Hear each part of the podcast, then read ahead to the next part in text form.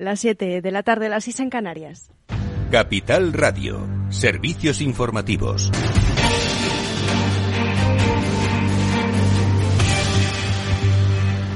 Buenas tardes. Yolanda Díaz va a negociar con el PSOE nuevas medidas para mitigar el alza de los precios de los alimentos y las cuotas hipotecarias. Lorena Ruiz, ¿qué tal?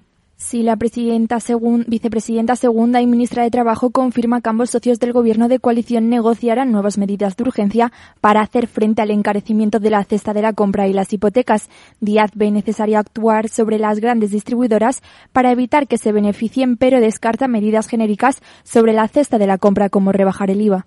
Nosotros no compartimos las propuestas que se hacen desde la derecha económica y, sobre todo, desde el Partido Popular, porque no son eficaces. Y hablo en términos de IVA. Lo que estamos viendo es que hay una traslación directísima de beneficios empresariales a las grandes eh, distribuidoras de la alimentación en nuestro país. Asimismo, la ministra pretende ayudar también a los productores que dice se están viendo igualmente perjudicados. En cuanto a las hipotecas, Unidas Podemos plantea la congelación de la cuota hipotecaria con carácter retroactivo ante el incremento del Euribor, al tiempo que rechaza las medidas ya pactadas, ya pactadas entre la banca y la parte socialista del Gobierno para aliviar la carga hipotecaria de los más vulnerables, acuerdo que consideran insuficiente. Pues muchas gracias, Lorena Ruiz. Y tras semanas de negociación sobre el delito de malversación entre el PSOE y Esquerra Republicana, los republicanos se disponen a presentar sus enmiendas en busca de un retoque quirúrgico en el Código Penal que complete la prometida desjudicialización del conflicto político. Así las cosas, Esquerra está a punto de registrar una enmienda parcial a la reforma del Código Penal que ya se está tramitando de forma urgente la Cámara baja la derogación del delito de sedición. La portavoz de Esquerra Republicana, Marta Vilalta. Lo que haremos es presentar enmiendas para poder modificar el delito de malversación, un delito que se ha utilizado de forma fraudulenta para perseguir la disidencia política y para perseguir también el independentismo, sin que esto quiera decir beneficiar a la corrupción. Para nada. Lo que queremos hacer es limitar la capacidad de utilizar un delito cuando no existe este delito de malversación para perseguir a la disidencia política. El Partido Popular carga contra el, gobierno eh, por la reforma de la malversación y lo acusa de negociar las leyes en su beneficio. Su presidente Alberto Núñez Feijóo se muestra convencido de que la situación del independentismo en Cataluña ha empeorado desde que Pedro Sánchez es presidente del gobierno y en esa línea asegura que los independentistas tendrían ahora capacidad de redactar el Código Penal y negociarlo, dice en una entrevista con Onda Cero, con efectos retroactivos. El gobierno dice que también va a retocar el delito de malversación. Eso es una forma muy intensa de festejar eh, la Constitución. Cuando el señor Rufián nos anticipó hace semanas que esto iba a ocurrir, ya me lo empecé a tomar en serio las falacias que se han vertido sobre la sedición y ahora sobre la malversación son constantes y continuas. ¿no? Decir que, llamemos como les llamemos, todos los estados se protegen y establecen distintas barreras penales con la sedición, con la rebelión, para proteger la integridad del Estado. Y la revista Time elige a Volodymyr Zelensky como la persona más relevante del año, Lorena Ruiz. La revista estadounidense erige al presidente de Ucrania como la personalidad más relevante del año, una decisión que responde a la resistencia ucraniana frente a la invasión rusa. El director de la revista revista Edward Felenstal confirma que ha sido su decisión más evidente de los últimos años y declara que Zelensky no solo es un símbolo para su país, sino que también lo es para el resto del mundo. Por su parte, la revista Forbes eh, desbanca al propietario de Twitter y Tesla, Elon Musk, como la persona más rica del mundo y le otorga este primer puesto a Bernard Arnault, el consejero delegado de la marca de lujo Louis Vuitton, que junto a su familia posee un patrimonio personal de 185.400 millones de dólares. Gracias, Lorena Ruiz. Y 25 miembros de un grupo de extrema derecha detenidos en Alemania por planear un golpe de Estado. La redada policial en eh, Alemania, de momento, ha localizado a estas 25 personas culpables de planificar el golpe queriendo deponer al gobierno y eliminar el orden eh, constitucional federal para instaurar un régimen inspirado en el Reich de 1871. Entre los detenidos hay muchos que tienen formación militar o son reservistas. En su mayoría se trataría de miembros del movimiento Reichsbürger de extrema derecha que desde hace algunos años viene abogando por la restauración del antiguo Reich. según los diarios alemanes, uno de los detenidos es un soldado en activo del mando de fuerzas especiales de Bundeswehr, uno de una unidad que en otras ocasiones ha sido noticia por actividades subversivas contra la República Federal. Entre otras cosas, los detenidos habrían planeado asaltar el Parlamento, atacar el suministro energético y deponer al gobierno federal para luego tomar el poder. Supuestamente habrían seleccionado ya a varias personas para ocupar los puestos ministeriales.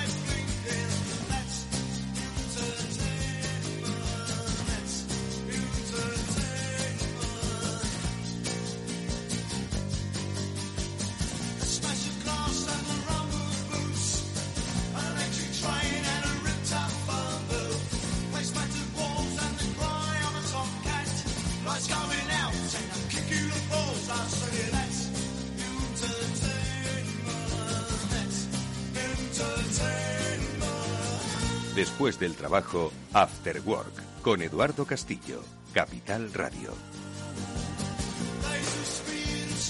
¿Qué tal amigos? Buenas tardes, bienvenidos al After Work, que ya comienza en Capital Radio con buena música, como siempre, la que nos pone Néstor Betancor y que nos va a acompañar pues para el análisis de la vida que nos rodea, vida económica, vida digital, vida de innovación. Hoy vamos a recuperar esas clases magistrales que nuestro profesor particular, José Manuel eh, Vega, director de estrategia digital del equipo E, escritor, conferenciante, escritor de libros, de libros de novela, de libros de ficción y de no ficción. Bueno, pues con él hoy seguimos aprendiendo de cómo cambia la vida, precisamente de esos cambios digitales, y vamos a tocar un tema muy interesante, que es el de los paraísos fiscales, pero de andar por casa. Él los llama paraísos fiscales para pobres, que somos todos. Pero bueno, esto, como decimos, no es una invitación a defraudar, sino para que entendáis cómo pues muchos de los eh, eh, negocios, elementos que surgen como consecuencia de la digitalización de la vida, pues de alguna forma tienen que tener pues una visión fiscal. Bueno, pues de eso es de lo que vamos a hablar con José Manuel enseguida, del mundo de las criptomonedas, de quien vende en Wallapop, ese tipo de cosas, ¿no? Bueno, pues esto cómo tributa, bueno, pues con él lo vamos a descubrir. Y luego digo eh, tiempo de transformación porque hoy ya sabéis que tenemos nuestro espacio El Transformador con Salesforce.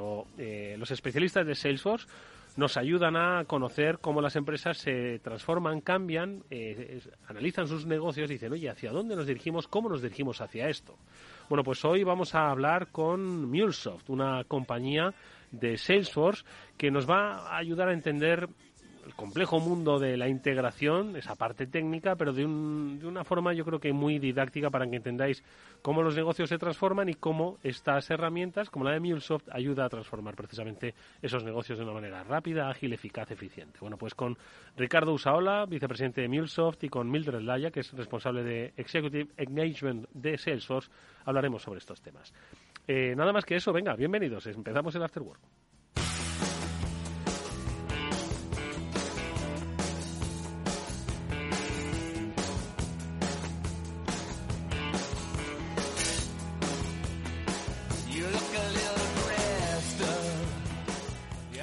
Se nos ha puesto muy fiscalista.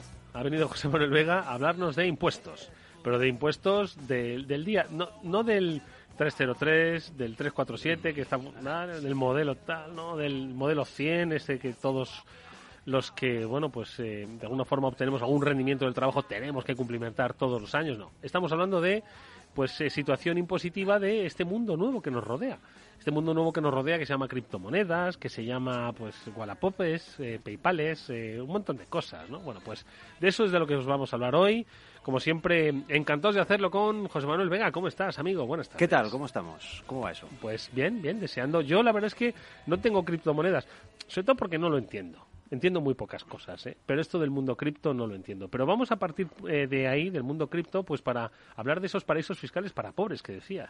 Sí, no, sabía muy bien cómo llamarlo. Eh, realmente no vamos a hablar de, paraísos fiscales como tales. Sí, bueno, lo vamos a comentar, pero sí es un poco de andar por casa. ¿no? Y eh, todo esto, la, idea del, del, programa de hoy surgió porque hace unas, unas semanas hubo una noticia que era que Hacienda ponía o estaba poniendo bajo su lupa de todo lo que es la inversión en criptomonedas. ¿no?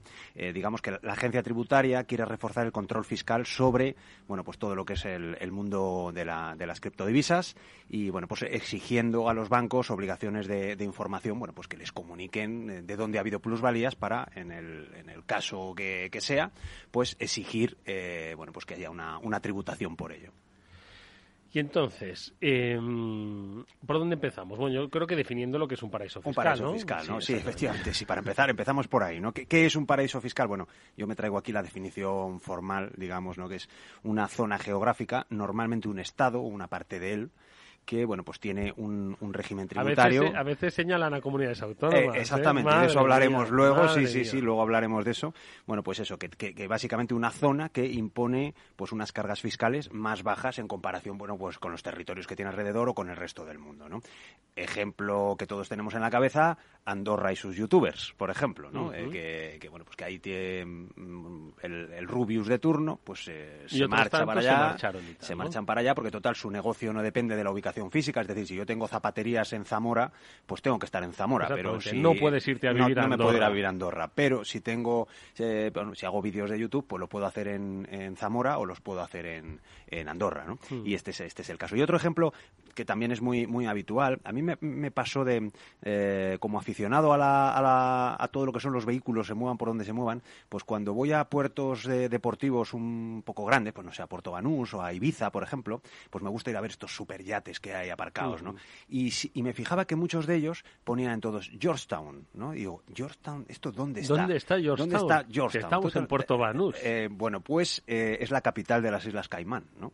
Entonces, bueno, pues muchos de los grandes yates estos de lujo que valen cientos de millones de dólares, bueno, pues se matriculan en, en las Islas Caimán que por algo será, ¿no? Así que, bueno, en definitiva, un, un, contribuyente en España que quiera hacer las cosas bien, bueno, pues tiene que cotizar por los ingresos en función del volumen que tenga, ¿no? al, final del, al final del año. Eso es lo que dice la teoría tributaria. Los currelas, IRPF, pues actividades económicas en el caso de los empresarios, de los autónomos, impuestos de sociedades, si te cae alguna herencia, si te hacen alguna donación, Correcto, si vendes una cosa, una plusvalía, en fin. Claro, exactamente. Esa es un poco la idea que tenemos que tributar, bueno, pues por los ingresos vengan de donde vengan. No solo es por lo que sería el rendimiento del trabajo o, o actividades económicas, sí, sino sí, también eso, la herencia, la donación, vengan, exactamente. Vengan de donde vengan, sí. Bueno, y entonces, ¿qué pasa con el mundo criptomoneda? Porque ha dicho Hacienda esto que va a poner que, la lupa. Bueno, pues a ver, con las criptomonedas nos pueden pasar eh, dos cosas. Eh, por una parte, bueno, pues yo puedo tener plusvalías eh, invirtiendo en criptomonedas y entonces cuando eh, esas plusvalías las devuelvo otra vez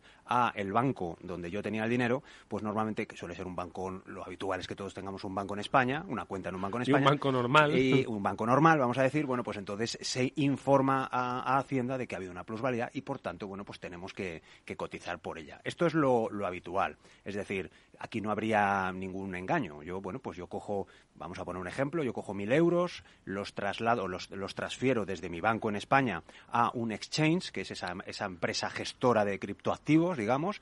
Bueno, pues lo transfiero al exchange, entonces ahí hago una serie de inversiones, vamos a suponer que me va bien y, bueno, pues tengo una buena rentabilidad y gano 1.500. Digo, bueno, pues ya está bien, ahora me lo voy a gastar en un capricho, ¿no? Me voy a comprar una bici eléctrica, por ejemplo, ¿no? Bueno, pues entonces hago una transferencia de vuelta desde el exchange a mi banco en España y el banco en España dice, oye, este señor ha tenido aquí 1.500 euros cuando metió 1.000, ha habido una plusvalía. Y por tanto, bueno, pues yo tengo que cotizar por ello, el Banco Español informa a Hacienda y como tal, pues yo declaro mis 500 euros y pagaré unas eh, ganancias que, bueno, pues para este tipo de, para este tipo de activos van desde el 19% hasta, que es eh, para, para, plusvalías de menos de 6.000 euros, hasta 26% que es por encima de los 200.000. Mm. Es decir, Son las rentas del hay, capital, ¿no? Exactamente, hay varios, varios escalones y bueno, pues ahí tengo que cotizar. Lo curioso es que eh, se estima que aproximadamente 4 millones de españoles invierten en criptomonedas, aproximadamente el 11% de la población es muchísimo. Yo este dato no lo, no lo conocía, pero son muchísimos españoles invirtiendo ahora mismo uh -huh. en criptomonedas. Bueno, pues de esos 4 millones, el, algo más del 40% piensa que no tiene que pagar ningún impuesto por ello. Es decir, yo cojo, invierto y tal. ¿Creen y esto, que como esto está ahí en el Esto está mundo... en, el, en, el, limbo, ¿no? En el limbo electrónico, en la nube, ¿no? Pues yo, no tengo por qué pagar por esto, ¿no? Y fíjate que el 28% eh, reconoce que no sabe, o sea, ya unos dicen que no tienen por qué, y otros dicen que no saben si esto lo si tienen, tienen, que declarar, que si no hay no. desconocimiento, si hay que tributar por esto, y obviamente, pues como la mayoría de, lo, de, de las plusvalías de las ganancias patrimoniales que tengamos, pues obviamente que hay que tributar por ello. Vale, y entonces, eh, a ver, cuenta un poquito cómo funcionaría en el caso en, de... En la versión paraíso. En la ¿no? versión paraíso, sí. Bueno, pues la, la, otra opción es que, bueno, pues yo mmm, arranco igual, es decir, yo transfiero mis mil euros a eh, ese exchange, esa empresa que se dedica a la gestión de criptoactivos y, eh, bueno, pues voy invirtiendo, empiezo a tener plusvalías. Entonces, lo que puedo hacer es cambiar dentro de esa cuenta, como es un, una casa de cambio realmente, pues eh, cambio dinero de criptomonedas a euros. Y lo que puedo pedir, esto cada vez es más habitual, es una tarjeta, una tarjeta de crédito, que va directamente contra mi cuenta en euros del exchange, no contra una, una, cuenta de mi banco en España, sino directamente contra el exchange, de tal manera que queda fuera de la, del, digamos, del rastro de Hacienda. ¿Por uh -huh. qué? Porque, aunque digamos que a nivel legislativo, bueno, pues eh, todas las empresas que se dedican a la gestión de criptoactivos deben de informar sobre ello por la, los cambios en la ley que ha habido, deben uh -huh. de, de, de, informar sobre ello a la, a la autoridad eh, eh, fiscal. Bueno, la realidad es que los principales exchanges en el mundo pues quedan un poco fuera del circuito. Por ejemplo, Coinbase que probablemente sea una de las más conocidas. Quizás a lo mejor es la que se sale más de esto porque, bueno, es una empresa norteamericana, cotiza en el Nasdaq, eso implica pues una serie de ejercicios de transparencia que tienen que hacer. Pero Binance, que es una de los, eh, pues mira, por volumen de inversión en criptomonedas, es la más grande del mundo. Es una empresa que fue fundada originalmente en China, ha trasladado sus actividades a Japón, a Taiwán y actualmente yo no sé ni dónde está. Es decir, Binance nadie sabe muy bien dónde tiene su sede. Por tanto, queda fuera del control de todos los fiscos del pues mundo, de la Unión Europea, de los principales mercados, digamos, o al menos de los más exigentes, ¿no? Así que, por tanto, yo puedo tener una tarjeta de crédito del, propio Binance y gastarme los dineros directamente contra mi cuenta de criptoactivos pasados a euros y quedaría fuera de lo que es el, este control. Crypto.com tiene su sede ya directamente como los barcos en las Islas Caimán. O sea que, mm, bueno, pues las posibilidades de exigir transparencia a, un, a una plataforma como Crypto.com pues es eh, básicamente inútil. Este es el mundo cripto, ya lo habéis oído. Hacienda pone bajo la lupa la inversión en criptomonedas. Obviamente aquí se está produciendo pues transacciones, ¿no? Que tienen o no su conversión, pero que al final son ganancias patrimoniales. Y aquí pues si se eh, eh, fiscaliza las ganancias que uno tiene en bolsa, también pues se van a fiscalizar. Deberían de ser las de las, de las criptomonedas. Exactamente, porque al fin y de cuentas estamos hablando también de un mercado de oferta y demanda y de apuestas. Es decir, que la a, efectos fiscales no hay ninguna diferencia entre invertir en bolsa, por ejemplo, o en fondos de inversión, o invertir en criptomonedas. Bueno, pues, eh, en fin, eh, los que invertís en criptomonedas y es la primera vez que oís hablar de esto, pues oye, navegar un poco a ver si, si es que tenéis que dar más información. Ojo, eh, que yo sé que estoy seguro de que queréis dar más información. Por supuesto. Bueno, venga, segundo, segundo eh, elemento en el que también podríamos considerarlo, entre comillas, paraíso fiscal para pobres. A ver. Bueno, pues el propio PayPal, la forma es una forma de pago que, bueno, pues probablemente utilicen, utilizamos todos, tú y yo y, gran parte de los oyentes. Bueno, pues el propio PayPal no solo nos sirve para pagar, también nos puede servir para cobrar. Es decir, que yo puedo hacer algún servicio o vender algún producto y cobrar en euros en mi cuenta de PayPal. Em, ese dinero que entra en mi cuenta de PayPal lo puedo mm, volver a otra vez a mover a mi cuenta bancaria, a mi cuenta de mi, de mi banco en España. Pero si no lo hago y luego hago una compra, pues directamente ese dinero que he recibido por un producto o un servicio me lo vuelvo a gastar otra vez en una compra y por tanto quedaría también fuera del circuito vamos a decir, fiscal. Así que algo tan sencillo como PayPal, pues también puede ser considerado un paraíso fiscal. Venga, eh, Wallapop, a ver. Wallapop, pues fíjate que ya en el año 2017 traigo aquí una noticia que era Montoro quiere que se pague impuestos por las ventas en Wallapop o en eBay. Esto fue mm, el anterior, ya hace dos, dos ministros de, de, Hacienda, eh, año 2017, y bueno, pues decía, eh, Montoro decía que, bueno, que el comercio online no puede ser diferente de lo que son las transacciones comerciales eh, normal. Es decir, la compraventa de productos de segunda mano eh, debería de llevar también, eh, bueno, pues transmisiones patrimoniales, el impuesto de transmisiones patrimoniales, que no sé, no lo veo yo muy bien. Si vendo unos patines de mi hija de segunda mano de 4 euros, pues ahí aplicar el IPP. Pero esto por qué no se le ocurrió cuando estaba el periódico segunda mano, que era de los más vendidos. Exactamente, sí, sí, sí, sí. Y ah. bueno, pues en caso de que hubiera una hipotética plusvalía, es decir, yo compro algo y luego lo vendo de segunda mano, que no tiene por qué ser más barato, hay veces que, bueno, pues que hay algunas cosas que adquieren valor con el tiempo, bueno, pues ahí tendría que aplicar también el IRPF. O sea que, que esto es la, un, tanteo, yo creo que un, globo sonda que hizo, que hizo Montoro en el año Pero 2017. No ha, llegado a cuajar. Y no, ha, llegado, no ha llegado a cuajar, ¿no? Es decir, que precisamente por no hacer todo eso, pues también podríamos considerarlo un pequeño paraíso fiscal. De todas formas, en Wallapop hay pues, dos formas de adquirir o de, o de transaccionar. Uno de ellos es, oye, ¿quedamos si me lo pagas en mano? Sí. Otro es, hoy utilizamos el Wallapay, ¿no? que es la plataforma integrada, que entiendo que eso ya tiene un registro ¿no? de usuario y eso pues entiendo que computa. Sí, sí. Eh, lo que pasa es que si ese dinero me lo vuelvo a gastar con vía Wallapay en comprar otra cosa, o sea, lo que he recibido por una venta, lo me lo vuelvo a gastar en una compra, estaríamos en el mismo caso que con, que con PayPal. Queda un poco fuera del, fuera del circuito. Bueno, pues eh, ahí está Wallapop, eh, echarle un vistazo también, ojo, eh, que sobre todo si es, como dice mm, José Manuel, pues un, porque hay gente que vende sus coches por Wallapop, o sea, casas también. Lo que pasa es que el coche siempre, quiero decir, eso es, eso es un bien que, que siempre se infravalora, es decir, o sea, jamás vas a obtener siempre una plusvalía. Sí, siempre palmamos Eso sí, lo que he oído es que, eh, es lo que he oído, y ya son varios casos que dicen, mira, en tal sitio me daban mil euros por mi coche lo fui a ver en otro sitio y me daban 1.200. Pues lo vendí en Wallapop por 1.800 y me lo compraron. Eh, sí, puede ser, puede ser. Ten en cuenta que muchas veces em, se valoran, en el caso de los coches de segunda mano, se valoran los coches no tanto por lo que estás vendiendo, sino por el que te vas a comprar luego. Es decir, que si yo voy a un, a un concesionario de vehículos nuevos, pues a lo mejor ese coche de 1.800 me dan 4.000, pero no es que me den 4.000 por el, por el viejo, me dan 4.000 por de descuento al comprar el nuevo, digamos. ¿no? Entonces, pero bueno, sí, puede hace, darse es que hace tiempo que no me compro un coche. Eh, sí, sí, sí, sí, sí. bueno, a ver, antes decíamos que paraísos fiscales como países, ¿no? Pero en España tenemos un debate, ¿no? Sobre si hay regiones que dicen, ah, es que es eh, tiene tan impuestos tan bajos que es claro que rompe un poco la disciplina fiscal y mm, se comporta como si fuese un paraíso fiscal. Eso lo han dicho de Madrid, entre otras cosas. Entre otras cosas. Eh, hablar de la Comunidad de Madrid ahora, que está caliente el asunto, pues, eh, pues sí, pero, así es, ¿no? Ya, la, ya el año pasado la OCDE acusaba a Madrid de ser un paraíso fiscal interno dentro de España que, atraía a los contribuyentes más ricos por los bajos impuestos, entre otras cosas por la, práctica bonificación completa del impuesto de sucesiones, o sea que, bueno, que ahí sí.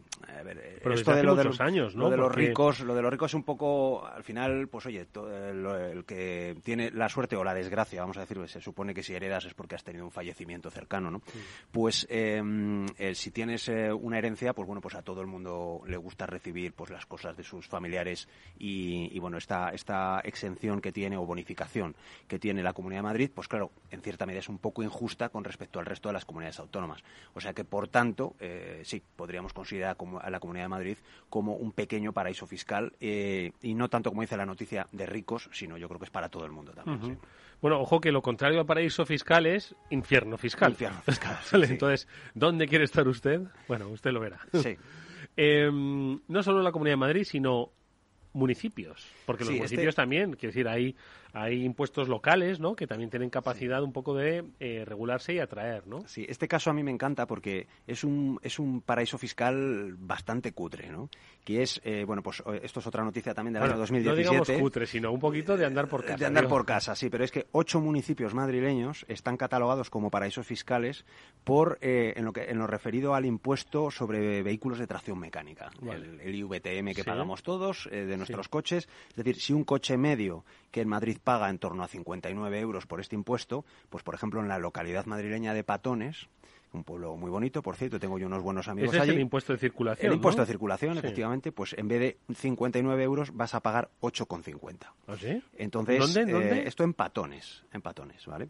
Patones que, por cierto, tiene... ¿Dónde está Patones? Patones está en la, en la A1. La carretera de Burgos. En la carretera Burgos, ahí a la derecha. 8 pues euros. 8 euros, ¿no? eh, tiene Patones, fíjate qué curiosidad, que tiene 540 residentes y se estima unos 6.500 coches matriculados. Madre mía. Es decir, 12 coches por, persona.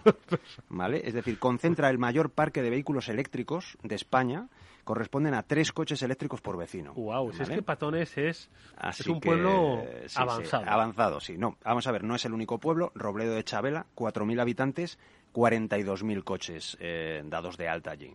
¿Vale? Es decir, tocan a algo más de 10 por persona.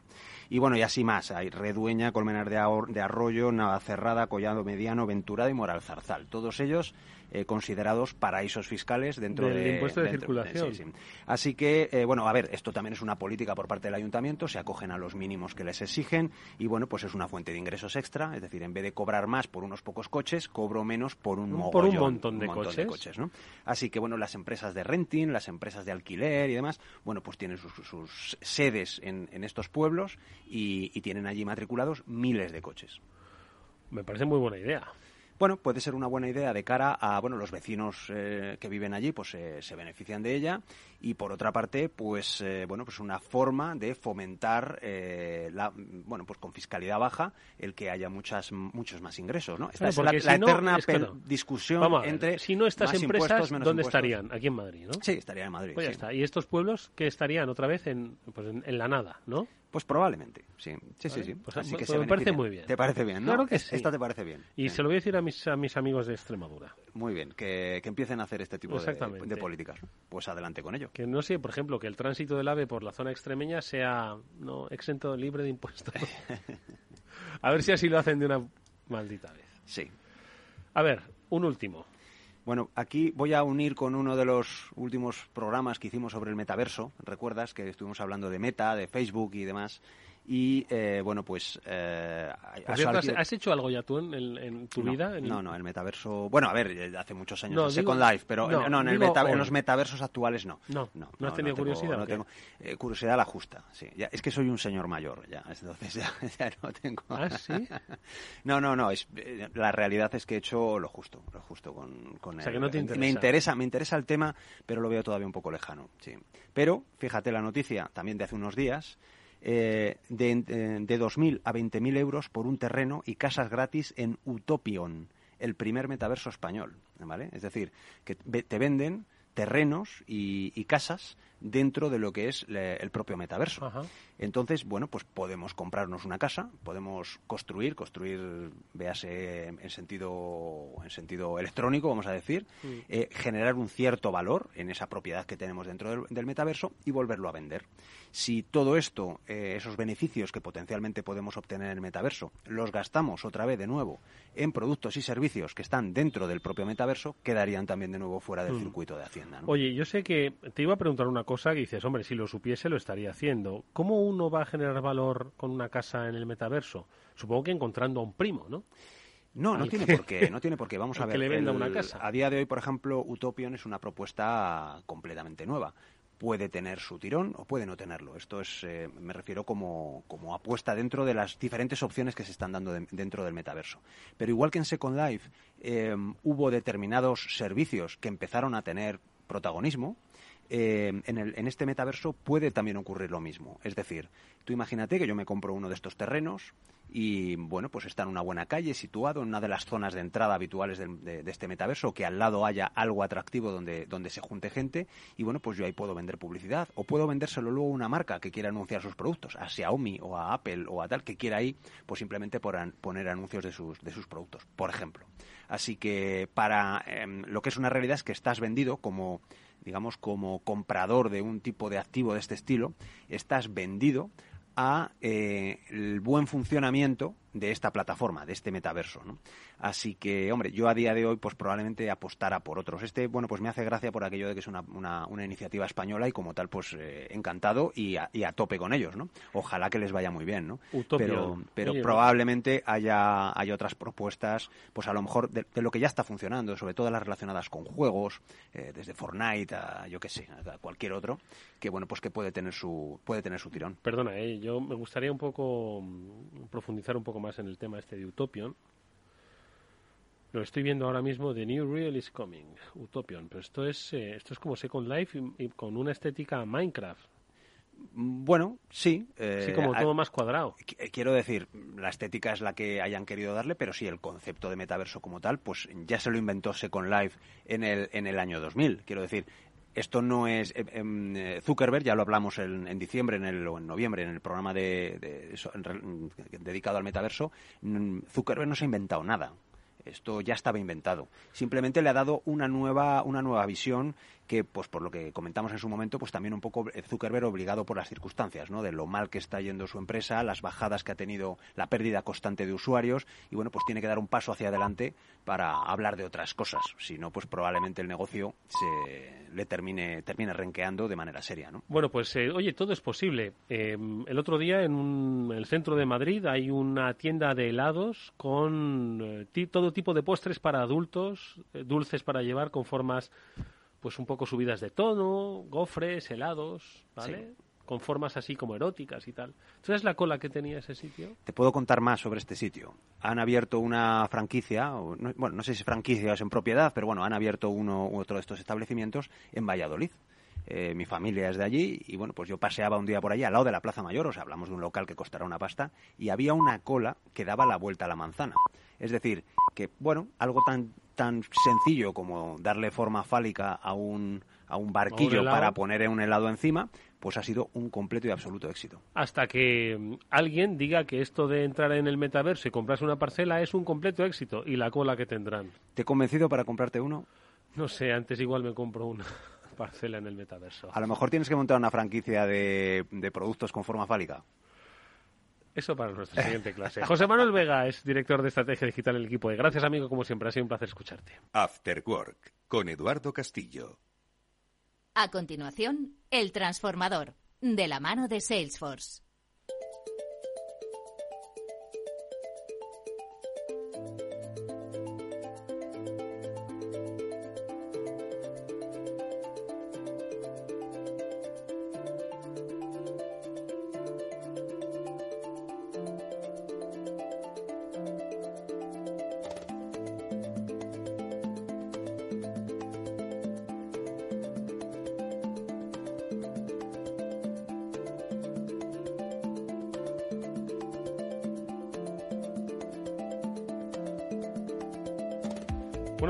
Momento de, en este transformador, hablar de herramientas, de soluciones sobre cómo eh, facilitar, mejorar, hacer mucho más eficaz la transformación digital de las compañías. Hoy lo vamos a hacer em, de una manera muy especial. Nos vamos a centrar en el trabajo que hace una compañía de Salesforce llamada MuleSoft, a la que ya conocimos en uno de los episodios de este transformador, pero que vamos a centrar, aunque a priori os parezca un tanto técnico, vamos a traducir esa complejidad técnica en un caso real, en casos reales de cómo las compañías, en las necesidades que hoy eh, eh, crean, a las que hoy se enfrentan, bueno, pues vamos a eh, contaros cómo, de alguna forma, esas compañías pueden transformarse de una manera mucho más ágil, de una manera mucho más eficaz. Como digo, lo vamos a través, lo vamos a hacer a través de MuleSoft. Y lo hacemos con Ricardo Usaola, vicepresidente de MuleSoft. Como decimos, es una compañía de Salesforce. Ricardo, buenas tardes, bienvenido y un placer verte otra vez por aquí.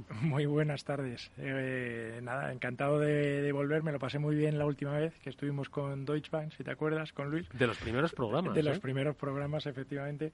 Y cuando me ofreció Mildred poder eh, repetir, pues por supuesto me, apunté. Porque nos acompaña, efectivamente, ya lo ha mencionado Ricardo Mildred Laya, es eh, responsable de Executive Engagement en Salesforce. Mildred, un placer verte de nuevo. Buenas tardes, siempre es un placer venir a, charlar contigo. Contigo hemos hablado de tendencias del marketing, luego hablaremos, por supuesto, de tendencias, pero hoy vamos a hablar de MuleSoft concretamente, pues para ver cómo eh, trabaja con las compañías, cómo las ayuda a transformarse. Yo creo que lo primero de todo, como hace ya tiempo que no, no venías, Ricardo, lo ideal es que volvamos a recordar quién es MuleSoft, cómo se integró dentro de Salesforce y el papel que hace, ¿no? Porque Salesforce eh, de alguna forma ayuda, ¿no? A toda la gestión, a toda esa transformación. Pero MuleSoft ocupa un papel muy particular dentro de esa transformación. Sí. Correcto. Eh, bueno, pues MuleSoft eh, nació hace 16 años como una empresa que resolvía problemas de, integración y ha ido evolucionando e incorporando más funcionalidades de conectividad, de orquestación, de gestión de APIs, de RPAs, los Robotic Process Automation, de automatización. Entonces, en el 2018 fue adquirida por Salesforce y se convierte un poco en el corazón de esa visión Customer 360 o, cliente 360, ¿vale? Es decir, Mulesoft permite a todas las nubes de Salesforce poder conectarse con cualquier aplicación, sistema o dato de una forma rápida, segura eh, de forma que pueda eh, proveer esa visión holística de los clientes o de los partners o de los empleados, etcétera. Ahora, si quiere, eh, te parece, cuéntanos un poco cómo se traduce esto, cómo contribuís o cómo ayudáis a esa transformación digital de las empresas. Decíais que estáis en el centro de ese cliente 360, ¿no? ¿Cómo esto se traduce, cómo se traslada al caso real? Vale.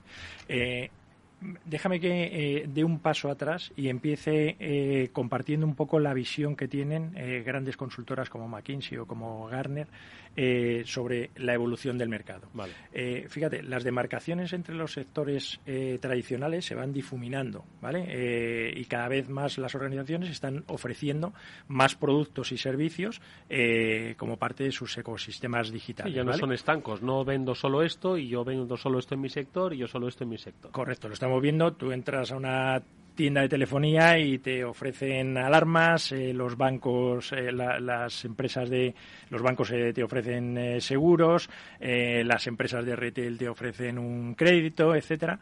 esta misma mañana veía un anuncio de, de creo que era Endesa y Día que habían hecho una colaboración donde los clientes de Día, que eran pues 6 millones de clientes, ofrecían los servicios energéticos de, Endesa y a cambio pues conseguían unos eh, eh, pues unos cheques para poder utilizar etcétera. Es decir cada vez más eh, ese imperativo de ofrecer nuevos productos y servicios vale hace que las empresas estén buscando socios para llegar a estos acuerdos.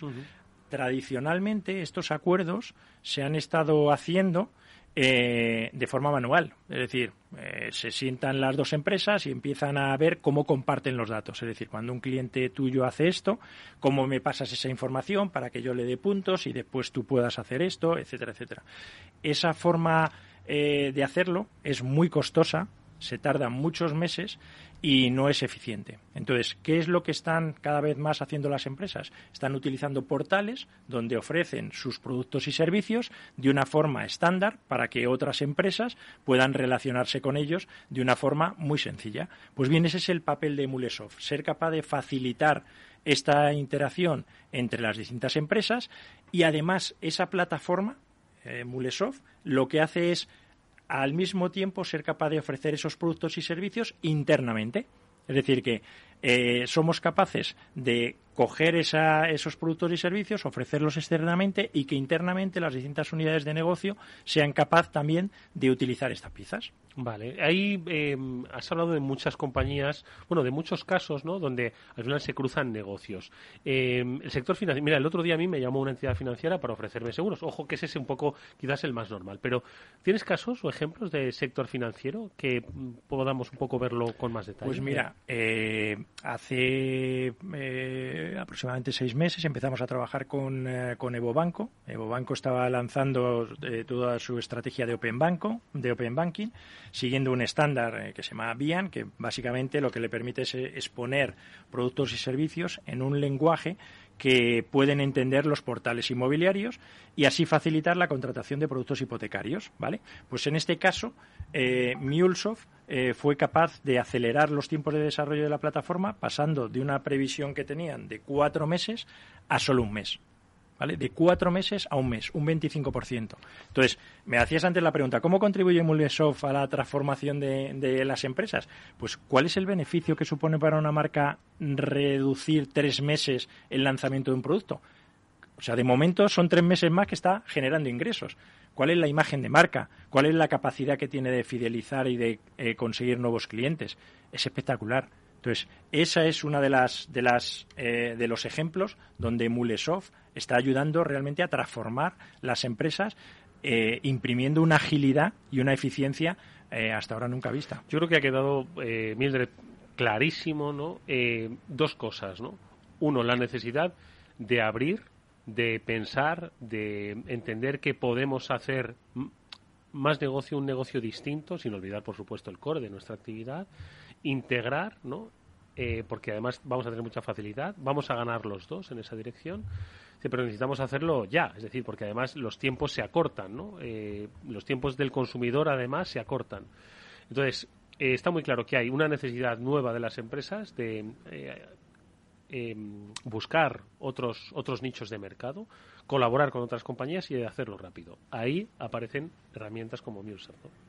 Sí, así es. De hecho, eh, además de lo que ha dicho Ricardo, que, es fundamental, ¿no? Lo que ha significado para la estrategia de, integración de las empresas es la simplificación también, ¿no? De, tanto interna como externamente, como explicó Ricardo, porque al final, si tienes diferentes aplicaciones, diferentes tecnologías, diferentes funcionalidades, cuando eso está centralizado, es muchísimo más fácil eh, pues que tengas resultados, que puedas medir, que puedas mejorar.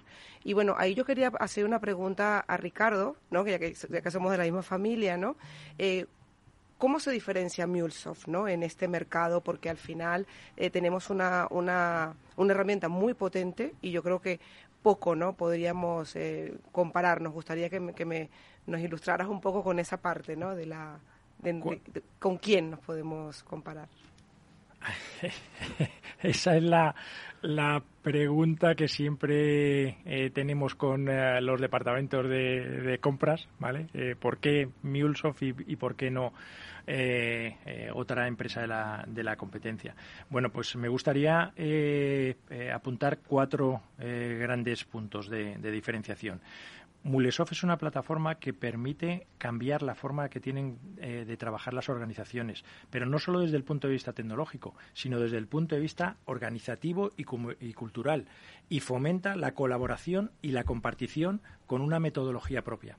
No hay ninguna otra empresa en el mercado que sea capaz de ofrecer esto. Este sería el primer punto. El segundo punto es el potencial humano.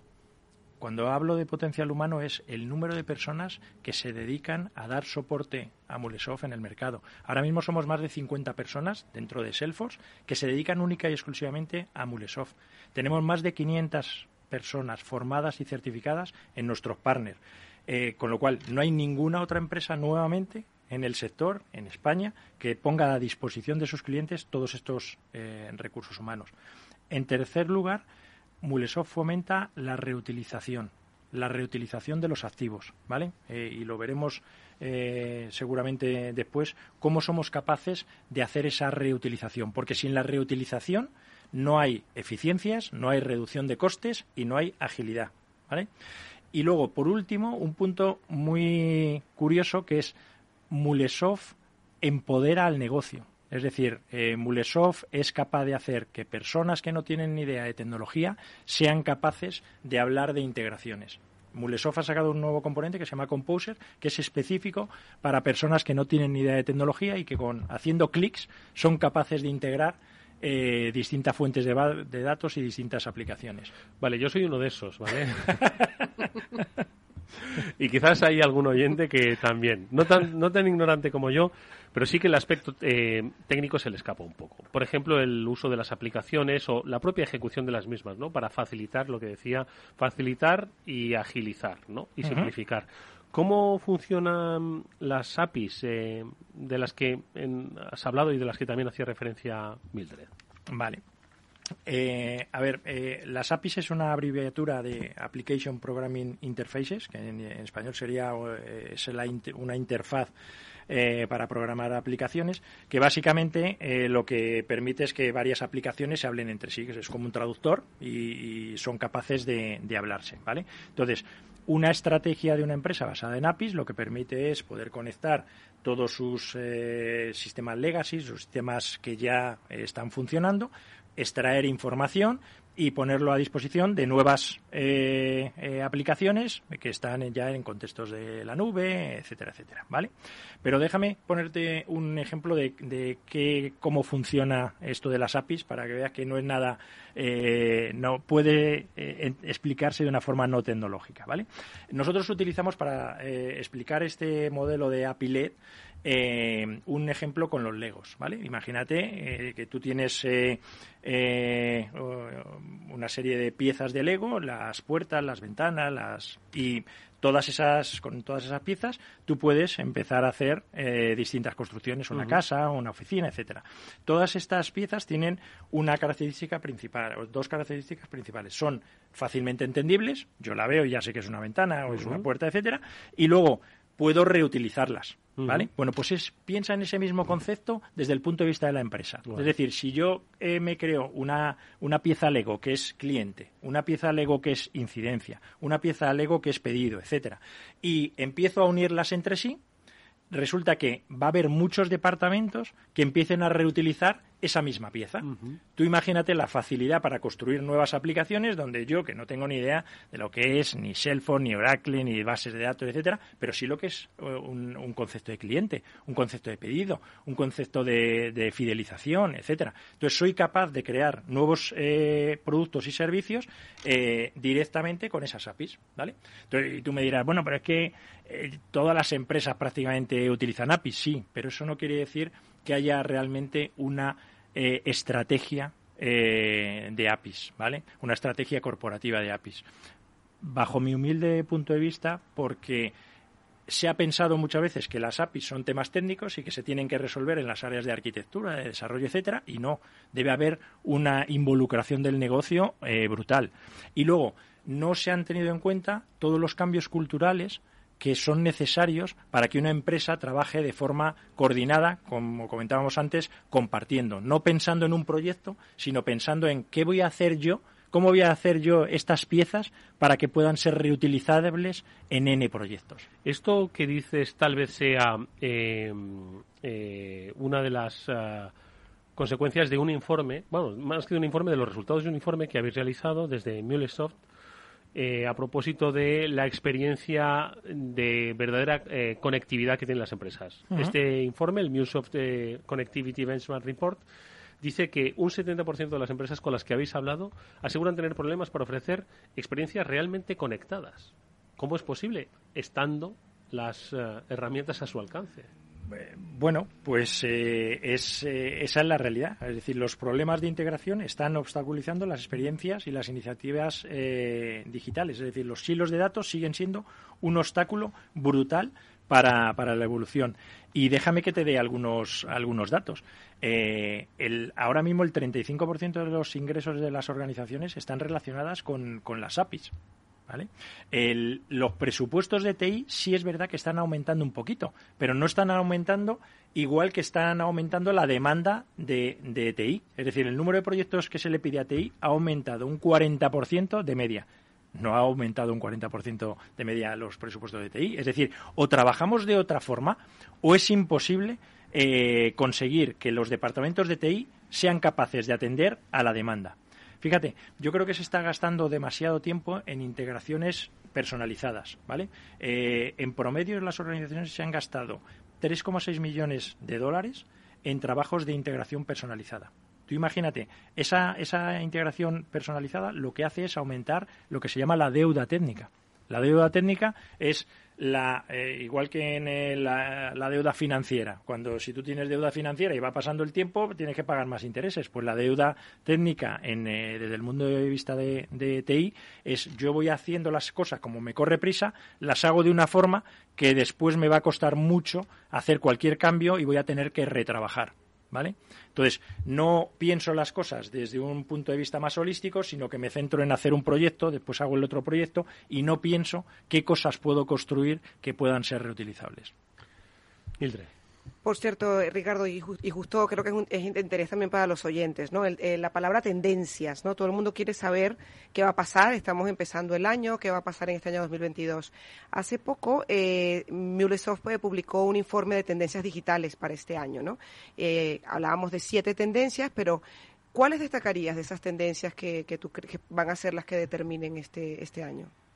Sí, mira, yo creo que hay eh, por ejemplo, eh, una de ellas que habla del trabajo del futuro, ¿vale? que se basa eh, fundamentalmente en experiencias digitales e híbridas, pero eh, tenemos que tener en cuenta que tanto si es a nivel de cliente como a nivel interno, tenemos que asegurarnos que la interacción que tengamos, si suelen empezar una interacción de forma digital, si después tenemos que hacer una interacción de forma presencial o de forma física, no debe haber interrupciones. Si yo he empezado a abrir una incidencia o estoy haciendo eh, una determinada petición, no puede ser que cuando cambio el canal de interlocución tenga que volver a repetir toda la información que he dado ya en un, en un, primer, eh, en un primer canal.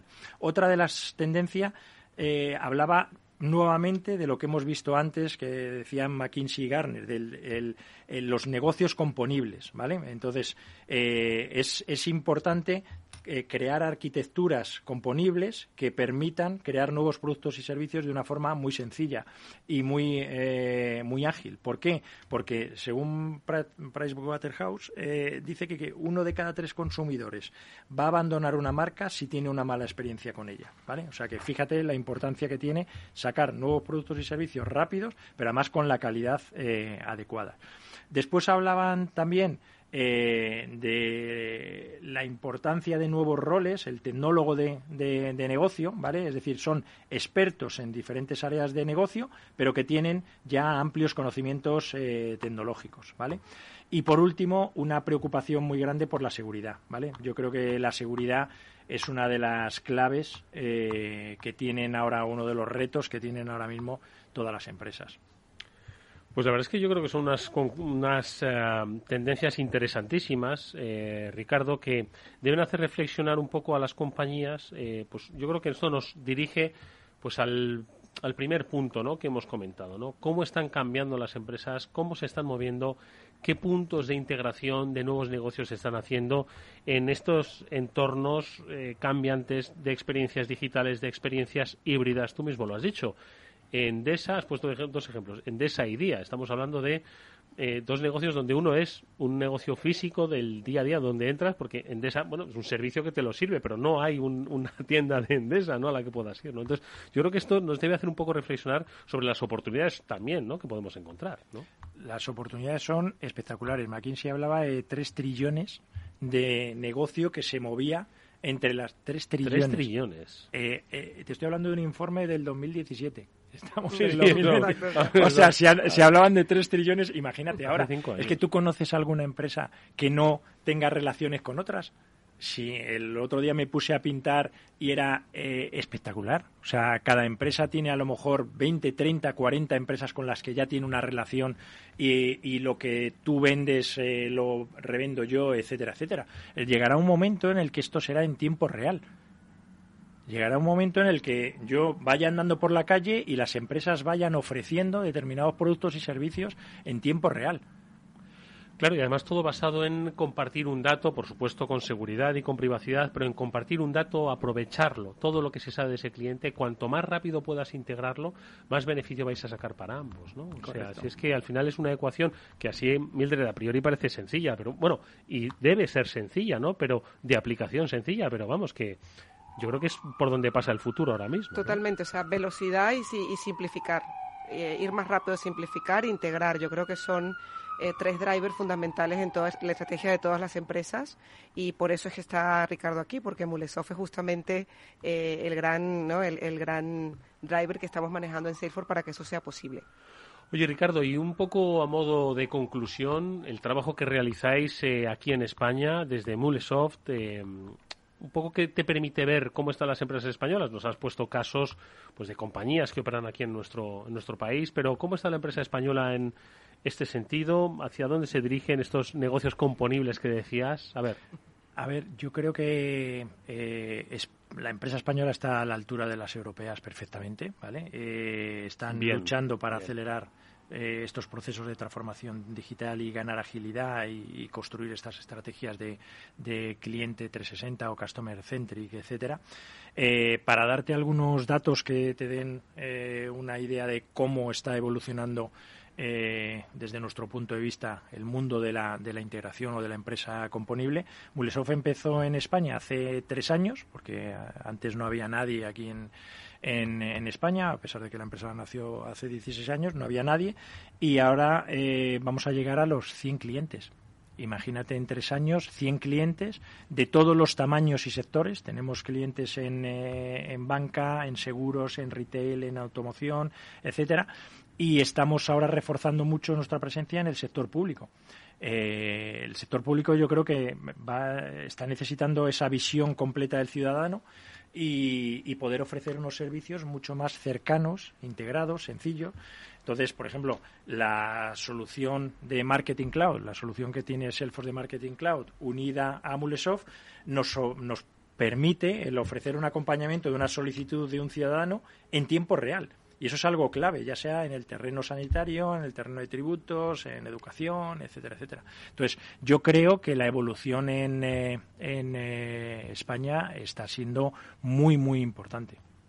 Totalmente transparencia y tiempo real. Sumo esos dos, esos dos eh, términos en lo que ha contado Ricardo y yo creo que podemos cerrar, ¿no, Eduardo, lo que significa MuleSoft para la empresa con estos parámetros, ¿no? Integración, simplificación, automatización, transparencia y tiempo real que es muy potente para cualquier empresa. ¿eh? Bueno, pues quedaos con eh, los mensajes que hoy nuestro invitado a este transformador, eh, Ricardo Usaola, vicepresidente de Mulesoft, compañía de Salesforce, nos ha trasladado sobre las oportunidades que se generan, el movimiento que las grandes consultoras, la referencia de las compañías, como puede ser McKinsey, como puede ser Gartner, han señalado varios conceptos como el de negocio componible. Me ha encantado este, lo seguiré un poquito más de cerca otro sobre la incorporación de tecnólogos en las organizaciones, en los equipos. Bueno, pues quedaos con estas referencias para entender dónde más podéis encontrar, ocupar negocio. Un negocio cruzado, un negocio compartido y además en, prácticamente en tiempo real. Em, como digo, una conversación interesantísima que hemos mantenido con Ricardo y también, por supuesto, apoyados y acompañados por Mildred Laya, que es eh, responsable de Executive Engagement de Salesforce. Mildred, un placer verte por aquí. Hasta muy pronto. Es nuestro placer. Muchas gracias, Edu. Y por supuesto a Ricardo Usaola, vicepresidente de Mulesoft. Gracias, Ricardo, por haber vuelto por aquí. Muchísimas gracias. Mucha suerte para el futuro, que hay ese centenar de clientes, hay que, hay que lidiarlos bien. Mucha suerte. Muchísimas gracias. Nosotros, amigos, nos vemos eh, mañana, por supuesto, a la misma hora aquí en eh, Capital Radio. os dejamos ya con el balance de Federico Quevedo, con el que estoy seguro de que bueno seguirá habiendo mucha más uh, información, análisis sobre todo lo que está ocurriendo en el terreno de la política nacional. Néstor Betancor gestionó técnicamente el programa. Os saludo Eduardo Castillo. Hasta mañana.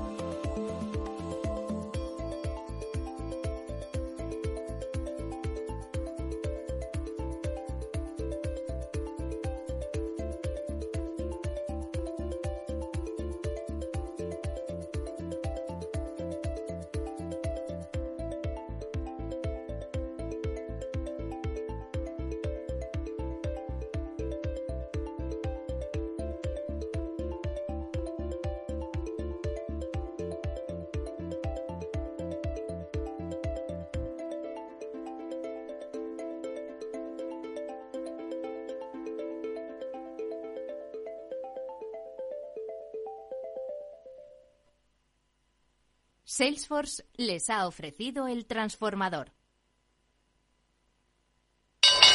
Invertir en acciones y ETFs con XTB tiene muchas ventajas. Ninguna comisión hasta 100.000 euros al mes. La apertura de cuenta es online y dispones de atención al cliente 24 horas al día.